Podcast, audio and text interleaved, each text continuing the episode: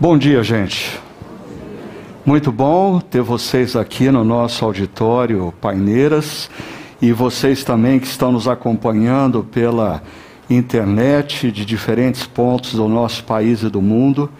É, alguém me comunicou, por exemplo, que hoje pela ah, no nosso primeiro encontro a gente tinha gente da Bahia, do Maranhão, de Portugal, do Canadá. É impressionante é o que eu falo assim. A, a pandemia teve os seus problemas, mas ela abriu portas. E hoje, independentemente de onde você se encontra, quer no auditório aqui, quer na sua casa, é, a, a questão não é o local que você está, a questão é a sua consciência do que acabou de ser cantado pelo pastor Cariston. Nós estamos diante de Deus e a gente precisa dele. A gente precisa ouvir a voz dele. Porque quando a gente escuta a voz de Deus, a voz de Deus tem o poder de dissipar o caos da nossa mente, do nosso coração. A voz de Deus tem o poder de dissipar a confusão, que muitas vezes toma conta da nossa vida, do nosso casamento, da nossa caminhada profissional. Reverência não está vinculado ao local em que você se encontra quando você escuta a palavra. Reverência tem a ver com a forma como você escuta a palavra e o que você faz diante dela. E a gente tem conversado sobre essa temática, reordenar, firmando prioridades, dissipando o caos. E tem sido muito legal ouvir de pessoas, agora há pouco no intervalo, eu ouvia ah, de uma pessoa dizendo: Pastor, ah, essa série tem mexido com coisas muito profundas da minha vida, tem me ajudado a, a efetivamente reorganizar a minha caminhada. É uma pessoa que está ouvindo com reverência, ah, acolhendo e se deixando transformar pela voz que vem de Deus. E, e, e essa semana a gente recebeu um comentário no Chakra Talk que eu queria mostrar para vocês.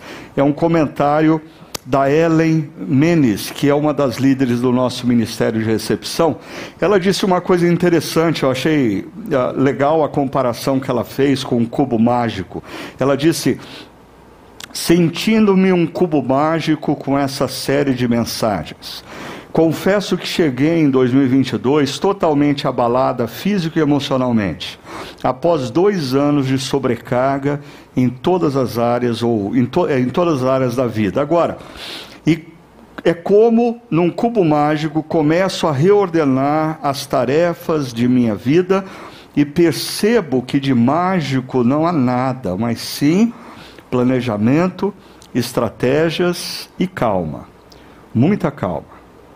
E ela complementa: a velha e santa sabedoria de Deus nos ajudando a reordenar. Já me sinto muito melhor. Deus é muito bom. Deus é muito bom porque ao longo desses dois anos de caos e confusão, Ele esteve conosco. Mesmo quando nós não percebemos, mesmo quando nós não reconhecemos, mesmo quando nós o desprezamos. Ele não nos abandonou, ele esteve conosco. Deus é muito bom porque ele continua insistindo com a gente, apesar da gente. E mais uma vez, ah, ele nos coloca diante de reflexões que nos convidam a, a reordenar a vida, a reorganizar a vida de acordo com as prioridades dele, o Deus Criador e o Deus Redentor. E falando desse caos e dessa confusão que a pandemia gerou nas nossas vidas, me chamou a atenção um podcast uh, que eu ouvi essa semana com o doutor Taki Cordas.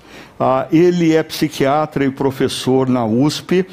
Uh, algum tempo atrás eu tive o prazer de o conhecer, porque nós estávamos acompanhando uma pessoa ah, que tinha problemas de distúrbio alimentar, e eu acompanhava pastoralmente ele como médico, e ele diz o seguinte: efeitos emocionais da pandemia ainda nos afetarão pelos próximos três a quatro anos. A, a gente não faz ideia do impacto desse período recente de dois anos. E, e a gente acha assim que, é, sendo administrado a questão da transmissão do vírus, todo mundo sendo vacinado, volta tudo ao normal. Não volta tudo ao normal, porque nós temos pendências nas nossas almas, fruto desses dois anos. Então, o doutor Taki Cordas diz é, que nós vamos assistir a um número crescente ainda de transtornos de ansiedade, pessoas ah, lutando contra a depressão. Ah, uma coisa emergente que está por tudo quanto é o canto é o que os especialistas chamam de síndrome da fadiga crônica. Esses dois anos de pandemia gerou em muita gente um sentimento de cansaço acorda cansado ou começa a trabalhar, duas horas depois está se sentindo exausto, estresse pós-traumático. Foram inúmeras pessoas que estiveram hospitalizadas, foram inúmeras pessoas que ah, conviveram com medo de perder os seus ah, queridos. Aí tudo isso gera o estresse pós-traumático. E a consequência de tudo isso? A consequ... O lado físico do problema emocional obesidade.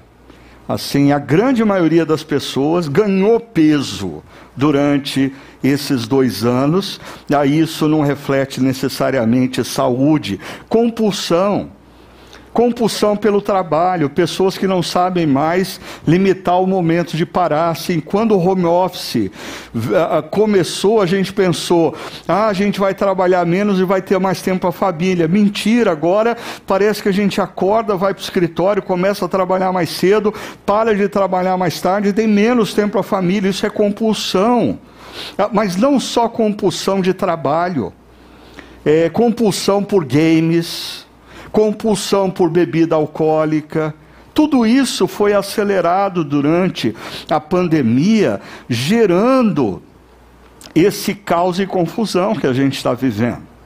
Agora, um companheiro de universidade, uh, o Dr. Christian Dunker, ele é da USP também, uh, da área de psicologia, ele diz que, em meio a essa confusão e caos, a primeira tarefa que nós temos é a reorganização cotidiana, resgate de uma rotina saudável. O que, que vai nos trazer saúde e qualidade de vida é nós reorganizarmos a nossa rotina. É, é mais ou menos assim: nós vivemos um momento de guerra, e aí no pós-guerra, ainda tem ruínas por todas as partes. Ah, e as ruínas não são só físicas e externas, elas são também internas e emocionais. Mas o que, que vai nos ajudar a superar esse momento? A reorganização da rotina. Ah, em outras palavras, retomar o ritmo da vida. Porque a pandemia nos roubou o ritmo da vida. Antes a gente tinha que se deslocar de casa para o trabalho e tinha hora para começar a trabalhar, e aí a gente se deslocava do trabalho para casa, e quando a gente chegava em casa não era mais trabalho, agora era família, a gente perdeu o ritmo. Tem pessoas que perderam o ritmo, ah, por exemplo, de um momento como esse. Ah, e eu não estou falando só de pessoas que deixaram de estar presencialmente no prédio. Não, não é desse ponto que eu estou falando. É, é, de gente que ao longo da pandemia deixou de adorar a Deus aos domingos, deixou de ouvir a voz de Deus aos domingos, deixou de parar tudo e dizer: agora é o momento de eu ouvir a voz de Deus, porque a voz de Deus tem o poder de dissipar o caos do meu coração e da minha mente. Perda de ritmo. Tem gente que perdeu o ritmo da atividade física. Tem gente que nem tinha ritmo antes para atividade física. Mas tem gente que perdeu o ritmo. E, e tudo isso implica agora em a gente reconstruir ritmo. Ritmo. É sobre isso que eu queria conversar com vocês hoje. O princípio do ritmo. Porque quando nós lemos Gênesis capítulo 1, nós não só vemos um Deus que diante do caos age, que diante da confusão intervém, mas nós vemos um Deus que age e intervém de maneira organizada, de maneira sistêmica. Ah, Deus não age e intervém de maneira impulsiva, como um espasmo. Não. Ah, Deus intervém e age com um plano.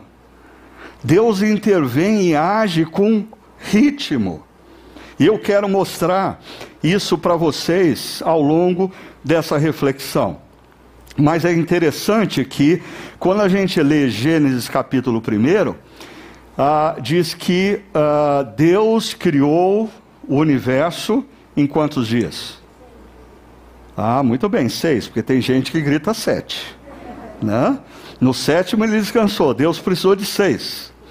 E eu me lembro da minha avó materna, quando eu era criança, e eu tentando pressioná-la que eu estava com fome, e eu dizia: "Vó, e a comida já está pronta?". E eu lembro de uma frase da minha avó: "Calma, filho. Deus não criou o mundo em um dia. Deus não criou o mundo em um dia". E é, é interessante porque isso nos leva a pensar que Deus criou o mundo em seis dias e dependendo de como você interpreta a palavra dia em Gênesis, ah, isso pode se transformar em 13 ou 14 bilhões de anos. Mas os dois lados da história, quer você interprete dia como uma palavra que representa um período é, é, de 24 horas, quer você interprete a palavra dia como um período de tempo, como uma era. Ah, em ambos os casos você vai ter a mesma conclusão. Se você crer que esse universo foi criado por um Deus onipotente, onipresente, ah, é tão maravilhoso ele ter criado em 14 bilhões de anos como é maravilhoso ele ter criado em seis dias. Mas venhamos e convenhamos, o Deus que tem o poder de criar todas as coisas, ele, ele poderia ter criado em um dia, uma hora. Se ele é, se, se ele é onipotente e não há impossível para ele, ele poderia ter criado em um minuto. Ele não precisava de seis dias, nem de 13,8 bilhões de anos. Logo, a gente percebe que Deus, em Gênesis capítulo 1, trabalha com ritmo. E Deus não tem pressa. Deus não tem pressa. E, e, até eu fiquei pensando essa semana, por que, que Deus cria o homem no sexto dia? Assim, sexta-feira depois do almoço. Assim, quando já estava tudo pronto, você consegue calcular por que, que Deus deixou para eh, criar homens e mulheres no final de tudo? Pode dar palpite. Porque senão nós seríamos como eu diante da minha avó, ah, dizendo: já está pronto, já está pronto, já está pronto, já está pronto, e Deus não tem pressa. Deus não tem pressa. Ah, agora, você, eu só esbarrei nessa questão ah, dos dias e das interpretações bíblicas sobre, ou interpretações possíveis deste trecho da Bíblia. Ah, se você quer aprofundar mais no tema, eu recomendo esse livro, A Origem: Quatro Visões Cristãs sobre a Criação, Evolução e Design Inteligente. Ah, é um bom livro, ah, onde você vai encontrar quatro cientistas cristãos que defendem diferentes posições acerca de Gênesis capítulo 1. Mas é interessante que todos eles convergem numa afirmação. Ah, Deus criou o universo e tudo que nele há. Essa é a afirmação na qual eles convergem. Ah, eu não vou tratar sobre comparação Gênesis 1 e ciência moderna. Desde o início eu tenho dito que não é esse o nosso propósito. Eu quero ler Gênesis 1 como os rabis liam no passado e tinham Gênesis 1 não como uma descrição científica, mas como fonte de sabedoria para a vida. E eu acho que o princípio do ritmo em Gênesis 1 nos fala de constância, nos fala de consistência ao longo do tempo. É um convite para a gente conceber a vida como uma maratona e perceber que, como uma maratona, nós precisamos ter processos, nós precisamos ter disciplina e nós precisamos dar tempo ao tempo, porque você não entra em forma para correr uma maratona assim de um dia para o outro. Se amanhã você começar a caminhar, no sábado você não está pronto para correr uma maratona. Ah, se você correr durante um mês no seu condomínio, a 5 quilômetros por dia, você não está pronto para uma maratona. Se preparar para uma maratona requer tempo. Ah, deixa eu convidar você primeiro a olhar Gênesis capítulo 1, ah, e observar o ritmo presente em Gênesis capítulo 1. Ah, observe o seguinte: todos os dias nós vamos ter a expressão disse Deus, é uma decisão que Deus toma. Depois vem a ação de Deus, é o que Deus faz diante da decisão que ele tomou. E depois a afirmação de que houve um dia, uma delimitação do tempo. Então nós temos uh, um ritmo em Gênesis 1. Deus diz decisão, Deus faz ação, a delimitação do tempo. Olha só. Disse Deus, decisão. Deus viu, separou e chamou, ação. Passaram-se a tarde e a manhã, esse foi o primeiro dia, delimitação. Aí vem o segundo dia. Disse Deus, decisão. Deus fez, separou e chamou, ação. Passaram-se a tarde e a manhã, e esse foi o segundo dia, delimitação. A terceiro dia foi um pouquinho mais intenso. E disse Deus, e assim foi, chamou e viu, decisão e ação. Então, Disse Deus, decisão, e assim foi e viu. Ação. Passaram-se a tarde e a manhã, esse foi o terceiro dia. Quarto dia. E disse Deus, decisão. Ah, Deus fez, os colocou e viu. Ação. Delimitação, passaram-se a tarde e a manhã, esse foi o quarto dia. Ah, perceba o ritmo. Novamente, quinto dia, Disse também Deus, decisão. Deus criou, abençoou e viu, ação. Passaram-se a tarde e a manhã, esse foi o quinto dia, delimitação.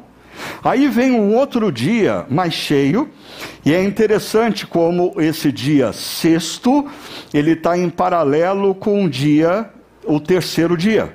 No terceiro dia, Deus cria um cenário, que é a terra seca e a vegetação. No sexto dia, Deus cria os animais que vão viver nessa terra seca e o ser humano. Por isso também é intenso. E disse Deus, decisão. Deus fez e viu. Então, disse Deus, nova decisão. E aí, o ser humano, desde o início, dá bastante trabalho. Deus criou, Deus criou, Deus criou três vezes, mas abençoou e viu a ação. E passaram-se a tarde e a manhã, esse foi o sexto dia. Você percebe que existe um ritmo diário, um ritmo diário, um ritmo diário. Deus toma decisões, Deus faz, Deus limita e diz: por hoje chega. Mas aí vem um ritmo semanal, porque Gênesis 2 diz: Assim foram concluídos os céus e a terra e tudo o que neles há. E no sétimo dia Deus já havia concluído a obra que realizara e nesse dia descansou. Então nós temos ritmo diário e ritmo semanal. Seis dias trabalharás, no sétimo descansarás. Nós já vimos aqui a conexão entre Gênesis 1 e Êxodo, capítulo 20. Êxodo 1 nós vamos encontrar por 20 vezes a expressão Disse Deus, disse Deus, perdão, dez vezes, disse Deus, disse Deus, disse Deus, são as palavras dadas por Deus. Êxodo 20, nós temos o que chamamos de dez mandamentos, que a Êxodo não chama de mandamentos, mas de dez palavras dadas por Deus. A conexão entre Gênesis 1 e Êxodo 20. Mas uma conexão mais estreita é que Gênesis 1 diz que Deus trabalhou seis dias e no sétimo descansou. E aí, Êxodo 20 vai dizer que eu e você devemos trabalhar seis dias e descansar o sétimo. Isso é ritmo. Isso é sabedoria. Quando nós olhamos tudo isso, eu identifico três coisas que são importantes para o estabelecimento de ritmo na vida.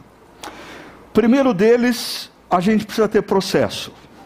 Ah, e Deus tem processo. Eu vou mostrar para vocês como em Gênesis 1 Deus segue um processo. E quem não tem processo ah, não vai ter ritmo nunca. Ah, quem não tem processo, por exemplo, de organizar agenda, quem não tem processo ah, de como ah, toma decisões da empresa, quem não tem processo de como se atualiza e progride profissionalmente, não vai ter ritmo. Depois nós vamos ter foco, porque não basta você ter um plano, você precisa ter disciplina. Às vezes você tem um excelente plano, que fura logo no primeiro dia. Por quê? Porque você não tem foco. Então perceba, se nós estivéssemos no lugar de Deus, em, Gênesis primeiro, talvez a gente, seres humanos, assim, a, a descrição seria mais, mais ou menos o seguinte: no primeiro, de, no primeiro dia, os seres humanos não tinham planejado o que iam fazer. Então eles passaram o dia discutindo entre eles, e no final do dia eles não tinham feito nada. Aí no segundo dia, ansiosos, porque o primeiro dia foi improdutivo, eles resolveram fazer rápido a tarefa do primeiro dia e emendaram com alguma coisa, porque sobrou tempo do quinto dia. E aí a coisa foi virando, assim, a coisa que era ordem virou caos. Foi só uma questão de dias para a gente botar caos e confusão, porque não tem foco no que precisa fazer. E mais uma coisa, tempo. Porque, como a minha avó, minha sábia avó, já dizia, Deus não criou o mundo em um dia. Deus criou o mundo em seis dias. Tempo. Deus não tem pressa. o, o Deus que cria em seis dias teria o poder de criar em um minuto. Mas ele o criou em seis dias, ou em 14 bilhões de anos. Agora, perceba que Paralelamente a esses três itens, existe um fator interno. Todos esses três fatores são coisas que nós precisamos lidar externamente, com a vida, com a família, com a profissão, com a agenda, com o estudo. Agora, a confiança é algo interno. Eu preciso fazer essas três coisas tendo uma confiança. Deus está comigo. Deus me abençoa. Deus está cuidando de mim. A obra que Deus começou em mim, Ele vai completar. Deus não vai me deixar na mão. O mesmo Deus que cuidou de mim até aqui, é o Deus que vai cuidar de mim a partir daqui. Confiança. Confiança no caráter de Deus, confiança na bondade de Deus, confiança na obra que Deus está fazendo nas nossas vidas. Deixa eu falar um pouquinho uh, sobre cada uma delas para vocês. Primeiro, vamos começar pelo processo. Uh, quando você lê Gênesis capítulo 1, perceba que uh, Deus teve um processo para a criação de todas as coisas. Nos primeiros três dias, Deus cria os cenários ou os reinos, como alguns autores gostam de se referir. Deus cria o cenário dos céus, Deus cria o cenário dos mares, Deus cria o cenário da terra seca. Nos outros três dias, Deus cria os personagens que habitam esses cenários, os protagonistas. Deus cria as aves, ou né, cria os luzeiros, cria as aves, cria os peixes dos mares, cria os animais do campo, cria o ser humano. Então existe uma divisão entre cenários e personagens, e existe aqui um macro ritmo, porque seis dias Deus trabalha, no sétimo ele descansa, ele contempla, ele renova. E ele nos convida para fazer isso. Mas como a gente viu, se existe um macro processo, durante os seis dias nós temos também um micro processo. Porque durante os seis dias, primeiro, Deus diz, segundo, Deus faz a ação, terceiro, Deus vê, ele avalia. Deus tem processo na criação dos céus e da terra. E qual a importância disso para as nossas vidas? Qual a importância disso para a nossa caminhada cristã? Qual a importância disso para o nosso aperfeiçoamento como pessoas e como profissionais? Deixa eu fazer menção aqui de um livro que é um best-seller chamado Hábitos Atômicos, de James Clear. Uh, o James Clear abriu os meus olhos para uma percepção que eu acho que ela é tão óbvia, mas eu não percebia. Talvez você seja mais esperto que eu e já tenha percebido. Mas muitas vezes na vida, nós estabelecemos metas. E nós nos frustramos porque ah, o nosso ponto de referência e o nosso esforço reside na meta. E o James Clear diz: não, o que te leva a metas são processos. Se você não tiver processos, você não alcança metas. E se você tiver bons processos, você chega naturalmente a metas. Deixa eu explicar isso com o mal que aflige a grande maioria de nós: peso. Peso. Ah, eu tenho uma, uma briga há anos com os médicos aqui da comunidade que me cuidam, um deles está presente aqui, porque eles insistem em dizer que eu estou acima do peso. E, e eu brigo, porque eu, não, o meu problema não é peso, o meu problema é altura. É, se eles me derem um remédio para eu crescer 30 centímetros, resolve tudo. Assim, então, é, é tudo uma questão de perspectiva. Eles acham que eu estou acima do peso, eu acho que eu sou baixo demais. Assim, se eu tiver 20, 30 centímetros de altura, eu não vou ter problema de peso. Ah, agora, qual é o problema quando a gente luta contra o peso? A gente diz assim, não, ah, eu tenho que emagrecer 5 quilos. E aí o médico diz assim: você tem que cortar carboidrato, nada de carboidrato ah, depois das 5 da tarde. E você tem que se exercitar é, todo dia, ah, todo dia, uma hora de atividade física e mais algumas coisinhas que ele manda você fazer. Ou seja, o que vai fazer você emagrecer não é uma meta, é o processo. Se você ficar grudado na meta, você não vai emagrecer. Você não emagrece porque você tem meta. Você emagrece porque você segue processos você começa a caminhar todo dia. Você deixa de comer carboidrato todo dia.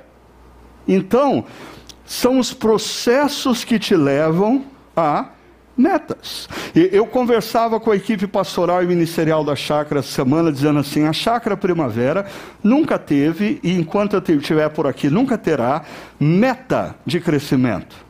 Ah, nós precisamos alcançar 1.500 membros, 2.000 membros, 3... Não, não. Ah, o que nós temos são processos. Nós cremos nos encontros aos domingos como importante, nos grupos pequenos como importante, no cuidado pastoral por detrás, e nós procuramos aperfeiçoar os processos, fazendo tudo da melhor maneira possível para abençoar vidas.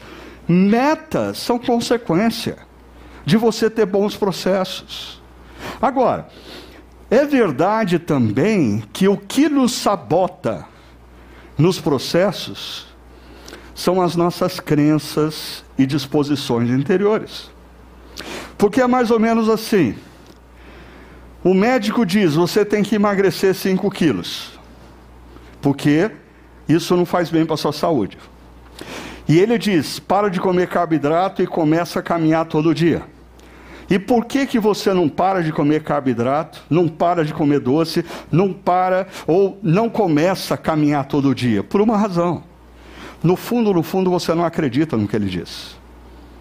No fundo, no fundo, você não acredita que isso é importante. Até que um dia você sente uma dorzinha no peito, começa a formigar o braço e você fica desesperado, e, e assim você eh, é levado num pronto-socorro, e no caminho você já vai orando: Deus, Deus, se o Senhor me livrar dessa, eu prometo que eu vou começar a caminhar todo dia, eu prometo que eu não vou mais comer carboidrato uh, uh, uh, depois das cinco, eu prometo que eu vou reduzir o doce. Aí você apaga e acorda dentro da UTI, e a primeira face que você vê é a do seu médico.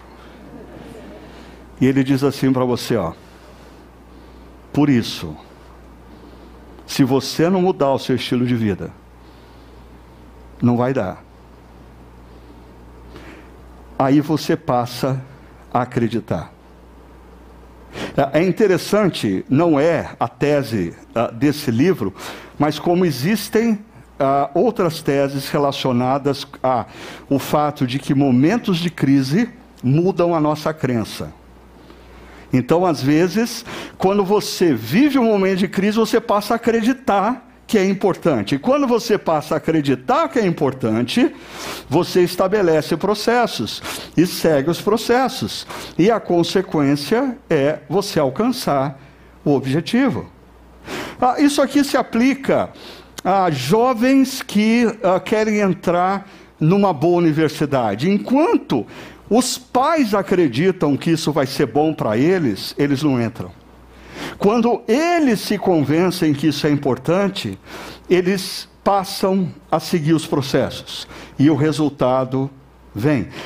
A vida cristã, ah, exemplo, se eu dissesse aqui, ah, quem aqui crê que a evangelização dizer para amigos, parentes e familiares acerca da vida em Jesus. Quem crê que a evangelização é um imperativo bíblico e Deus quer que nós façamos isso? Eu diria que a grande maioria vai levantar a mão dizendo: Ah, eu creio, crê nada. Por quê? Ah, porque a gente pode dizer assim: então vamos ter uma meta. Até dia 31 de dezembro, você vai trazer para a caminhada cristã três parentes, parentes ou amigos uh, do seu círculo. Três pessoas. Meta. Ah, mas eu não sei como fazer. Ok, eu vou te ensinar como fazer. Se aproxima deles, convida para comer uma pizza sábado à noite, começa a estabelecer relacionamento, escuta acerca das lutas deles e cria uma oportunidade para compartilhar a sua história, o que Jesus Cristo fez pela sua vida. É um processo. Aí a gente chega no dia 31 de dezembro. Bom, uh, vocês poderiam me apresentar as três pessoas que vocês trouxeram para a caminhada cristã? Qual o resultado? Fracasso. Por quê? Porque talvez no fundo, no fundo, nós não cremos que a ordem de Jesus, que nós devemos fazer discípulos, seja prioritária. É mais ou menos assim. Ah, Jesus disse, mas assim, ele sabia que a gente não ia levar a sério. Então a gente vai se reunindo todo domingo, brincando de igreja. Esse negócio de compartilhar fé para amigos e parentes, Ah, isso é coisa que pastor faz, missionário faz, eu não. Perceba a importância da gente crer, gerar processos e alcançar objetivos. Mas, para a gente não alongar muito, deixa eu ir para o foco, porque de nada vale você ter processo se você não segue uh, o que você tem que fazer ao longo do processo. Quando a gente fala de foco, nós estamos falando que Deus, a cada dia, faz exatamente o que ele determinou fazer. Em outras palavras, é talvez Eclesiastes 3 é um bom eco disso, porque Eclesiastes 3:1 diz: "Para tudo há uma ocasião certa, há um tempo certo para cada propósito debaixo do céu." E quem caminha com a gente sabe que assim o meu livro ah, no dia do aniversário é o livro de Eclesiastes. E o capítulo 3 me levanta uma pergunta, que é: o que Deus está fazendo na minha vida? Se a minha vida é um pátio de obra e Deus é o engenheiro responsável, eu preciso olhar a prancheta dele e perceber o que ele está fazendo em mim. Porque se eu tiver consciência do que Deus está fazendo em mim, se eu tiver consciência do tempo de Deus na minha vida, eu vou me vincular, me conectar ao processo que Deus está fazendo. Exemplo: ah, existem pessoas aqui em diferentes momentos de vida. Deixa eu pegar o exemplo daqueles que têm filhos pequenos. Às vezes a gente vive uma grande angústia quando a gente tem filho pequeno, porque a gente quer ter progresso profissional. E a gente acha que ah, os filhos estão roubando da gente a energia é, para nós sermos bons profissionais e fazermos mais dinheiro. Eu diria, essa é uma falta de percepção de qual é o tempo de Deus na sua vida. Porque Vai chegar um dia que você vai olhar para trás e vai sentir saudade da oportunidade que você tinha de investir nos seus filhos. Logo, eu diria, jovens casais com filhos pequenos, certamente não é tempo de colocarem o melhor das suas, suas forças físicas e emocionais na carreira profissional. É tempo deles se dedicarem da melhor maneira possível na construção do caráter dos seus filhos e filhas. É o tempo de fazer isso. Ah, mas perceba como às vezes a gente sofre. Primeiro, porque a gente nunca pergunta para Deus qual é o tempo do Senhor, o que o Senhor está fazendo. Segundo, a gente quer fazer o que está fora do tempo. Então, ah, um outro exemplo. Eu, eu, eu caminho mais e mais uh, para o meu tempo de aposentadoria. Aposentadoria para mim não significa não trabalhar. Aposentadoria para mim significa só fazer o que eu gosto de fazer. Trabalhar fazendo só o que eu. Você começa a vida fazendo o que as pessoas dizem que você tem que fazer. Aí você tem que chegar no final da vida ah, fazendo o que você gosta de fazer. Mas é trabalho, é realização também. Agora, imagine um jovem pastor que está começando a caminhada, dizer assim: ah, eu, eu só quero fazer o que eu quero fazer. Não, não é tempo disso. Ah, o jovem pastor, com seus 25 anos, é tempo dele se dar, dele fazer várias coisas, dele bater escanteio, sair correndo para cabecear, se a bola bater na trave, levantar, sair correndo. Ah, pra... É, é, e é interessante porque Deus nos dá ciclos de vida tão perfeitos, porque quando a gente tem 20, 25, 30 anos de idade, a gente tem energia para fazer isso. Quando a gente vai chegando nos 60, a gente não tem mais energia para fazer isso. E aí, você tem que fazer menos para fazer melhor, fazer menos para fazer com mais profundidade. É, é, é tempo, e a pergunta é: qual é o tempo de Deus na sua vida? Porque se você tem a resposta para essa pergunta, O desafio que eu apresento para você é foco. Foque no que é tempo de Deus para a sua vida. Leia Eclesiastes 3. Tem tempo para abraçar, tem tempo para deixar de abraçar, tem tempo para semear, tem tempo de colher. Ah, qual é o tempo de Deus para a sua vida? Agora, perceba como foco está diretamente relacionado a uma palavrinha que nós brasileiros detestamos: disciplina. Porque assim, para eu manter o foco, eu preciso ter disciplina. Eu preciso ter. Se, se eu tenho que cuidar da minha saúde, fazendo atividades físicas, eu tenho que ter disciplina. Ah, se eu quero, se eu sou um jovem pastor e eu quero crescer na área da liderança, da comunicação, eu preciso ter disciplina. Se eu sou um cristão profissional das mais variadas áreas e eu quero me tornar melhor, eu preciso ter disciplina, eu preciso ter processo ah, e ter claro quais são as etapas e disciplina.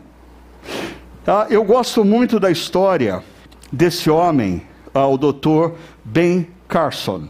É, tem um livro chamado O Poder da Visão, que conta a história dele. Parece ter um filme também que retrata a, a, a, a vida dele. O, o Dr. Ben Carson, ele é um renomado neurocirurgião assim, ele é conhecido no mundo inteiro na área dele.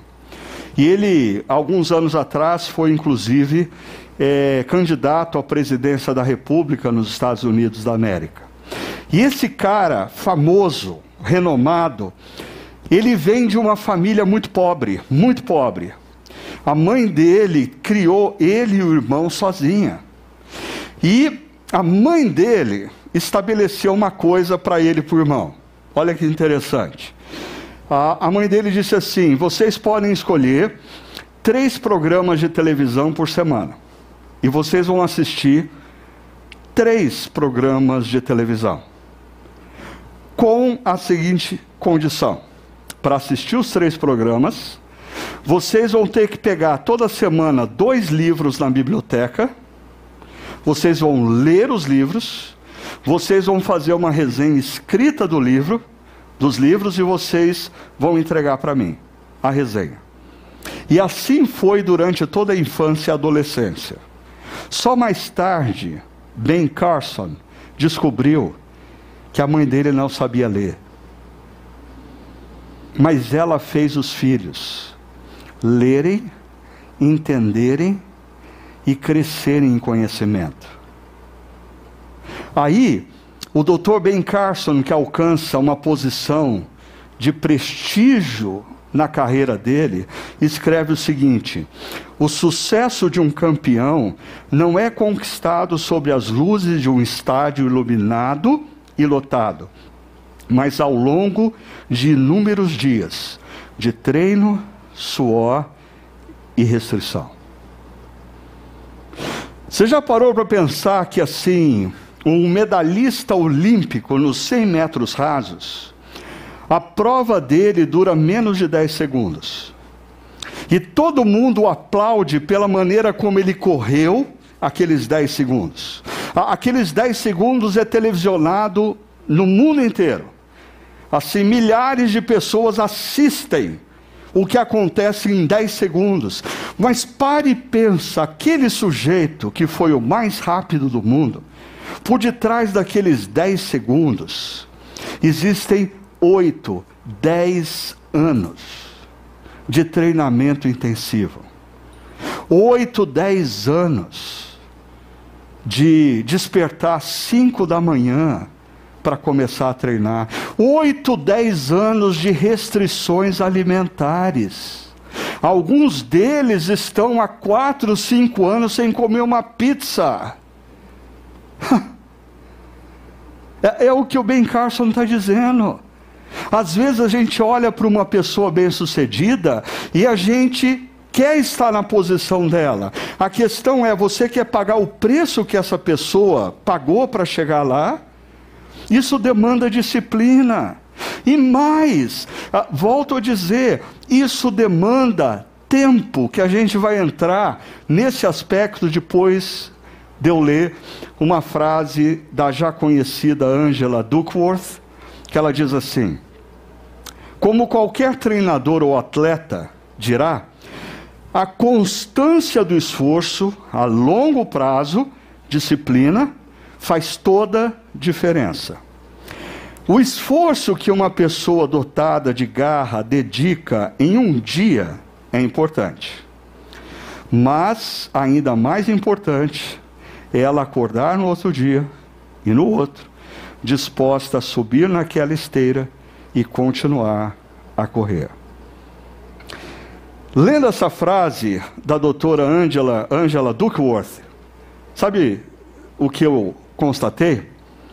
Meu problema está nessa palavrinha aqui, ó. Disposta. Eu não acordo disposto a correr. Eu não acordo disposto a fazer atividade física. Eu não acordo. Ah, dizem para mim que quando você faz atividade física, você começa a ter prazer e aí você começa a, a se. Eu, eu, não cheguei nesse ponto ainda. Ah, ah, mas o que a Angela Duckworth está dizendo é que o que estabelece ah, uma disciplina na vida da gente é a gente extrapolar a, a própria indisposição. Ah, isso nos leva a esse terceiro ponto que é o tempo. Porque a disciplina ao longo do tempo, ela é sinônimo de uma palavra chamada perseverança. Porque tem muita gente que está ouvindo isso aqui dizendo assim: ah, mas o que, que isso tem a ver com vida cristã? Eu diria, tudo a ver, porque se existe uma marca do discípulo de Cristo é a perseverança. Apocalipse diz: ser fiel até a morte. Perseverança. Paulo diz que no fruto do Espírito existe uma faceta que é a perseverança. Tiago diz que as adversidades e provações vêm, mas a gente tem que desenvolver perseverança. Então, se existe algo que o discípulo de Cristo deveria entender é de perseverança. E aí, mesmo em metas que se relacionam à vida pessoal, ao cuidado do corpo, à vida profissional, antes de você desistir, você precisa ter em mente o seguinte: ah, Deus está colocando aquela situação para você desenvolver perseverança. Perseverança, porque perseverança não muda simplesmente o teu peso muda o teu caráter, muda a tua personalidade. Ah, Há duas semanas atrás eu estava conversando com um jovem pastor que entrou num programa de doutorado e depois de dois anos ele ligou para mim dizendo assim: Ah, eu estou pensando em sair e tal. Eu falei, meu caro, Assim, não faça isso. Se você deu a sua palavra, se você se comprometeu a alguma coisa, feche o ciclo. Feche o ciclo, complete, aprenda a começar coisas e terminar na vida. Um outro me liga e diz: Ah, a igreja me convidou para ficar quatro, cinco anos, mas eu estou no segundo ano, eu estou pensando em sair, eu estou infeliz. Eu falei assim: Isso não tem a ver com a tua infelicidade, isso tem a ver com você se desenvolver como homem, como líder, como pastor. Persevere. A perseverança é parte integrante da obra que Deus está fazendo em nós como discípulos. Se você identifica na sua vida que você é do tipo que começa muitas coisas e termina pouquíssimas, você precisa tomar uma decisão hoje de mudar essa história. Ah, se você vê o fato de você não conseguir perseverar em coisas na vida como atividade física, e isso vira motivo de piada e, e, brincadeira no seu dia a dia, você precisa começar a perceber que isso está relacionado a você exercitar e criar em você a habilidade de perseverar, mas perseverar ao longo do tempo. Porque veja só, aqui eu volto à frase da minha querida avó. A minha avó sempre dizia: Deus não criou o mundo em um dia. Então, a gente precisa perceber que a obra que Deus está fazendo em nós, é uma obra que não se fecha em 24 horas ou sete dias. Ah, ah, por exemplo, quando você pega o livro de Gênesis, ah, no final do livro de Gênesis você tem a vida de José. Deus não parece ter tido pressa para fazer a obra na vida de José. Nós ficamos altamente ansiosos, pedindo para Deus intervir e fazer a obra logo, mas Deus não tem pressa. Deus não tem pressa e por isso que a história é bonita. Aí você pega o livro de Êxodo e você tem a história de Moisés, e a pergunta é: quanto tempo Deus levou para formar Moisés? 40 anos de palácio, 40 anos de deserto, para daí usar. Ah, e, e nós vivemos numa cultura aonde especialmente os jovens, todo mundo quer começar uma startup e ser unicórnio. Todo mundo quer ganhar um milhão de dólares antes dos 30 anos de idade. Ah, então, a gente está envolvido por uma cultura de velocistas.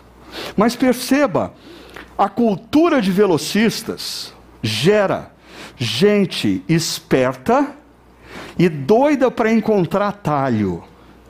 E essa é uma linha muito tênue no caráter.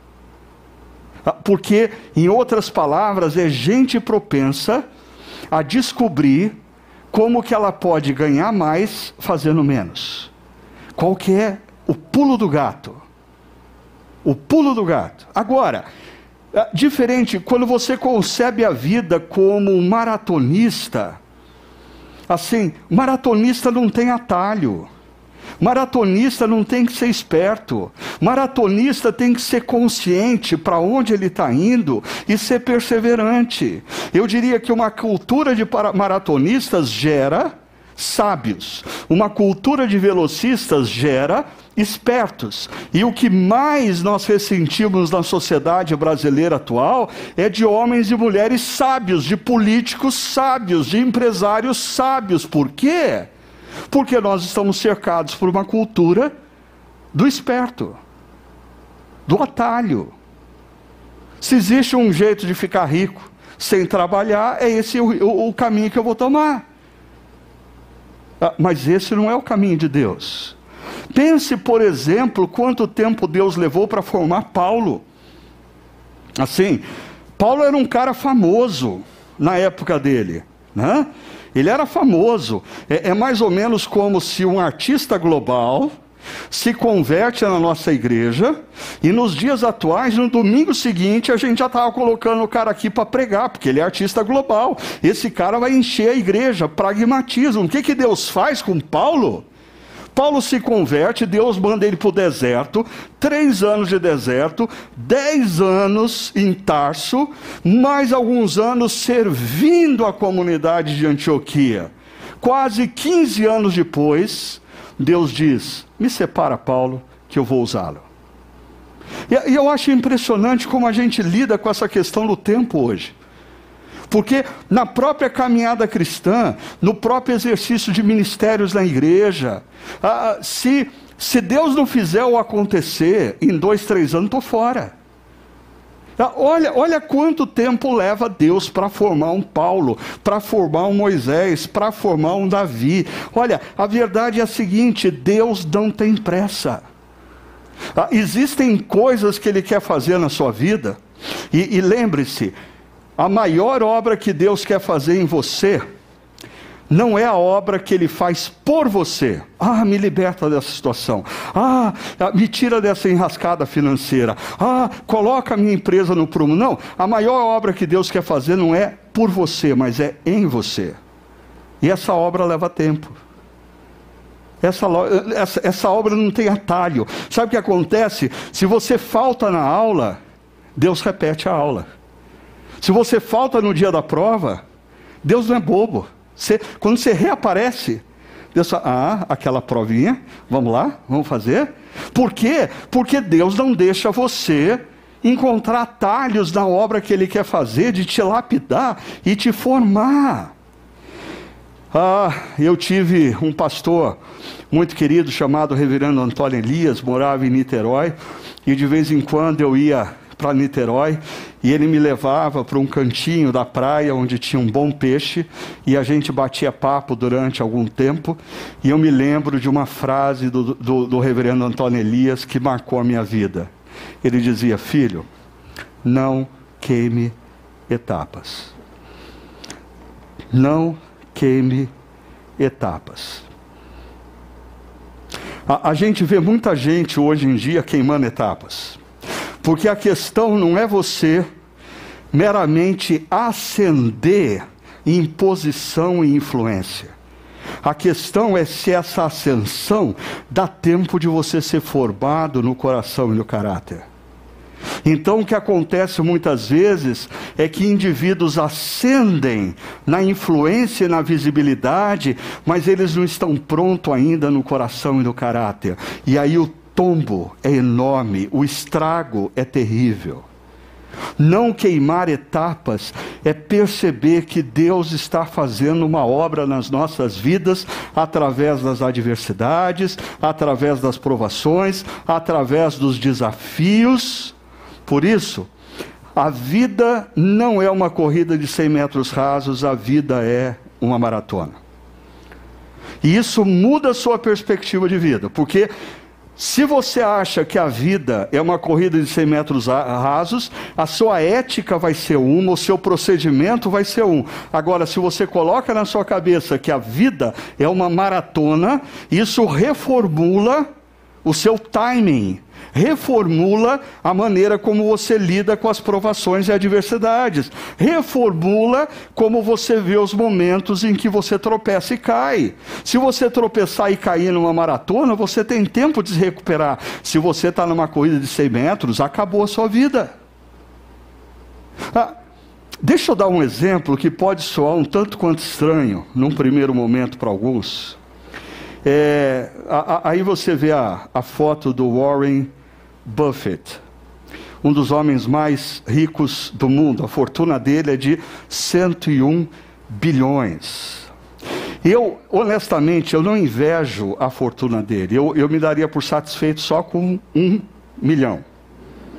Eu, eu deixaria os 100 milhões para ele. Ou se não, mas quando eu olho para esse velhinho simpático, puxa vida, ele poderia ter sido meu avô. Né?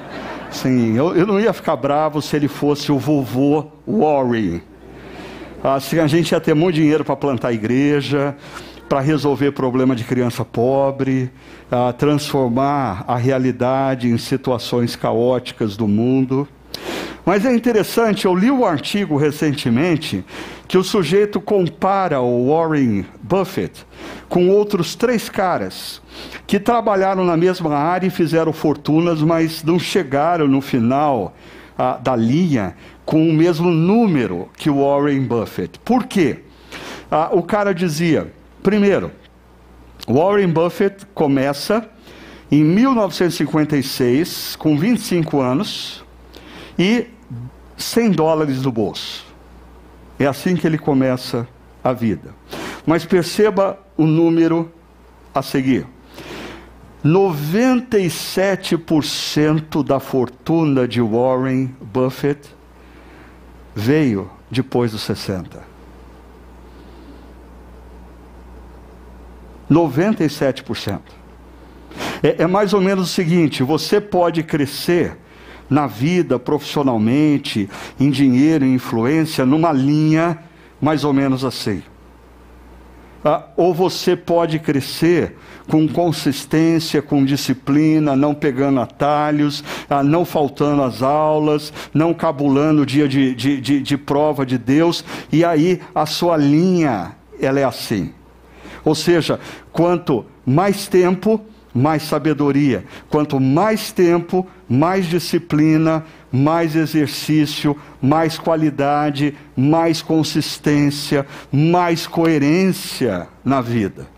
E assim, eu termino com a última palavra: confiança. Porque Gênesis capítulo 1 nos convida à confiança e nos apresenta duas razões para a gente confiar no que Deus está fazendo nas nossas vidas. Primeiro, O texto diz: Criou Deus o homem e a mulher, e esse foi o sexto dia. Eu não sei se você já parou para pensar nisso, mas quando o homem abre os olhos pela primeira vez, o universo já estava criado e Deus havia criado o universo para ele, homem. Quando a mulher abre os olhos pela primeira vez, o universo já estava criado e Deus havia criado o universo para ela, mulher. Em outras palavras, antes de nós virmos a ser, Deus já se importava com a gente. Antes da gente ganhar consciência da existência de Deus, Ele já nos amava. Ah, e isso me faz pensar no seguinte: o Deus que cuidou de você até aqui é o Deus que vai cuidar de você a partir daqui. Porque às vezes a pressa, o desejo de pegar atalhos, a ansiedade é decorrente de um fato, a gente se esquece que nós só estamos aqui por uma razão. Deus nos trouxe até aqui. Sabe quem trouxe você até aqui? Deus. Você é o que é, sabe por quê? Porque Deus cuidou de você. Você conquistou o que você conquistou, sabe por quê? Porque Deus te capacitou. E quem você acha que vai continuar cuidando de você? Deus.